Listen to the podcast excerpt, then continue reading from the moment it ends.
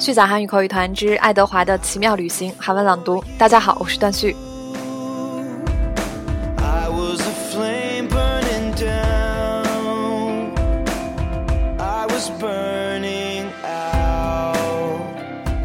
昨天我们讲到爱德华和布莱斯在街头卖艺，卖完艺之后呢，布莱斯就带着爱德华进了一家餐厅吃饭。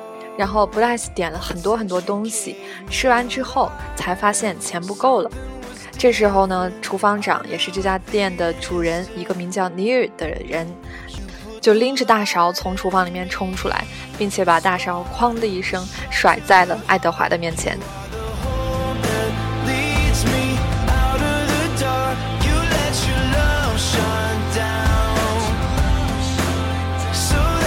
爱德华他最后到底用什么样的办法来摆脱这样的窘境呢？我们接着听后面的内容。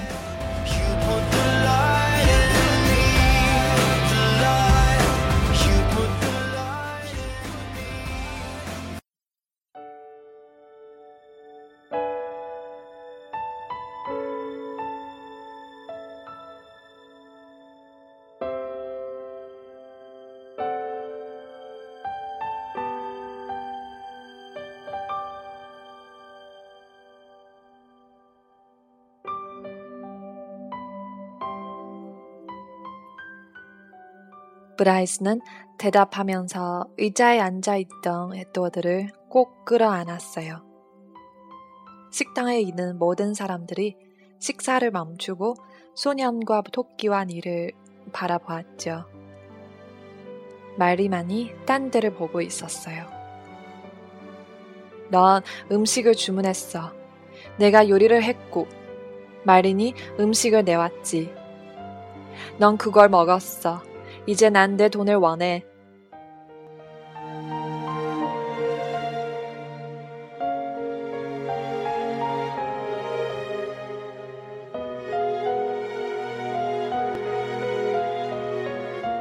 닐이 주걱을 가볍게 카운터에 두드렸어요. 브라이스가 헛기침을 하고 말했어요. 토끼 춤을 보신 적이 있으세요? 뭐라고? 혹시 토끼가 춤추는 걸 보신 적이 있으시냐고요? 브라이스가 에드워드를 바닥에 세워놓고 에드워드 발과 이어져 있는 줄을 잡아당겨서 천천히 움직이게 했어요. 그러고는 입에 하모니카를 대고 춤에 어울리는 느린 음악을 연주했죠.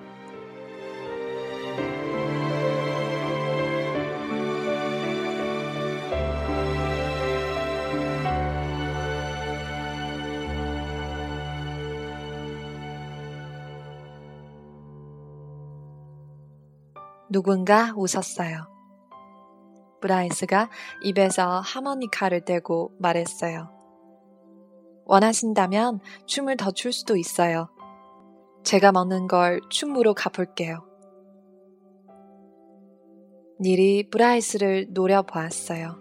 그러더니 아무 경고도 없이 손을 뻗어 에드워드를 움켜쥐었죠. 이제 내가 춤추는 토끼를 어떻게 생각하는지 알 거다. 닐은 에또의 발을 잡고 흔들더니 휙 던져버렸어요.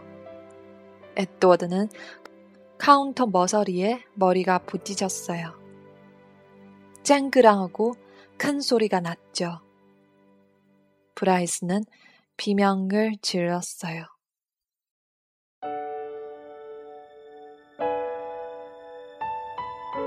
그리고 세상이, 앳돌의 세상이 온통 깜깜해져 버렸답니다.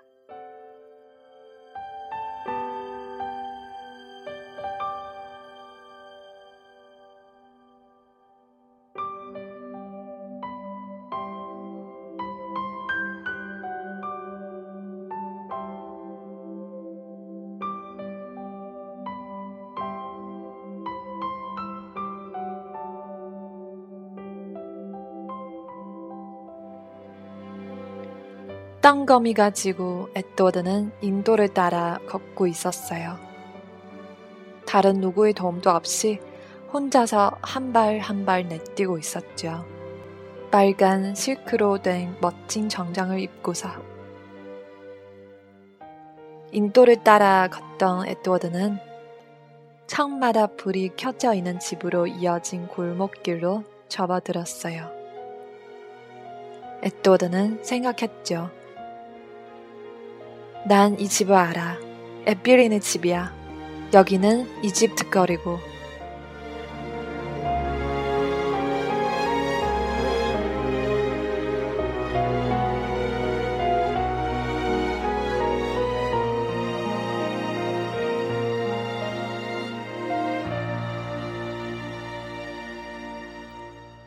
루시가 정문에서 달려 나와서는 멍멍 짖고 껑충껑충대며 꼬리를 흔들어 댔어요.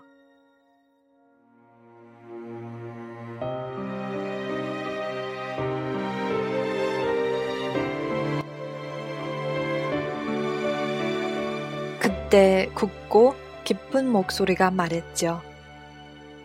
앉아, 루시.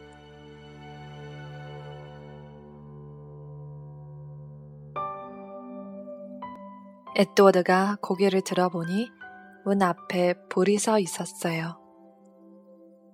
불이 말했죠. 안녕 말론. 안녕 토끼 파이 친구야. 널 기다리고 있었어.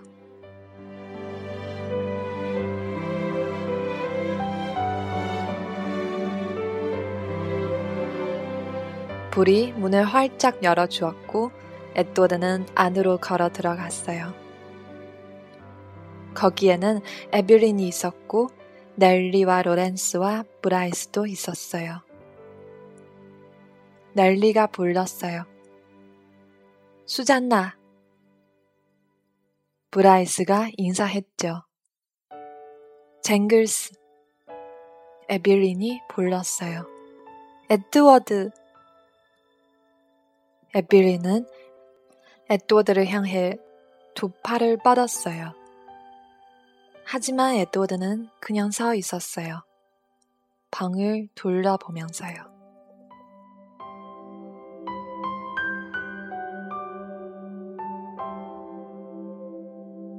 브라이스가 물었어요. 사라를 찾고 있니?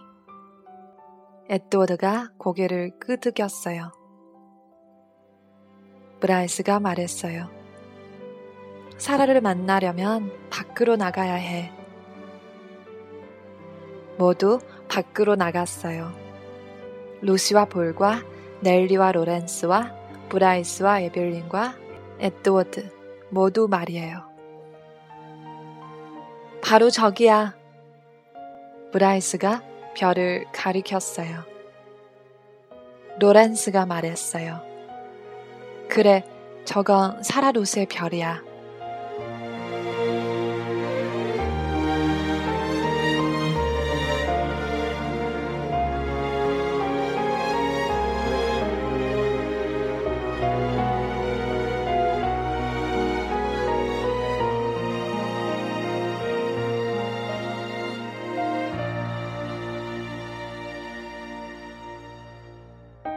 로렌스는 에드워드를 들어 올려 어깨에 대었고 말했어요. 보이지? 바로 저거야. 에드워드는 슬픈 아픔을 느꼈어요. 그것은 깊고 달콤하고도 친숙한 것이었죠. 왜 사라는 저렇게 멀리 있어야만 할까요?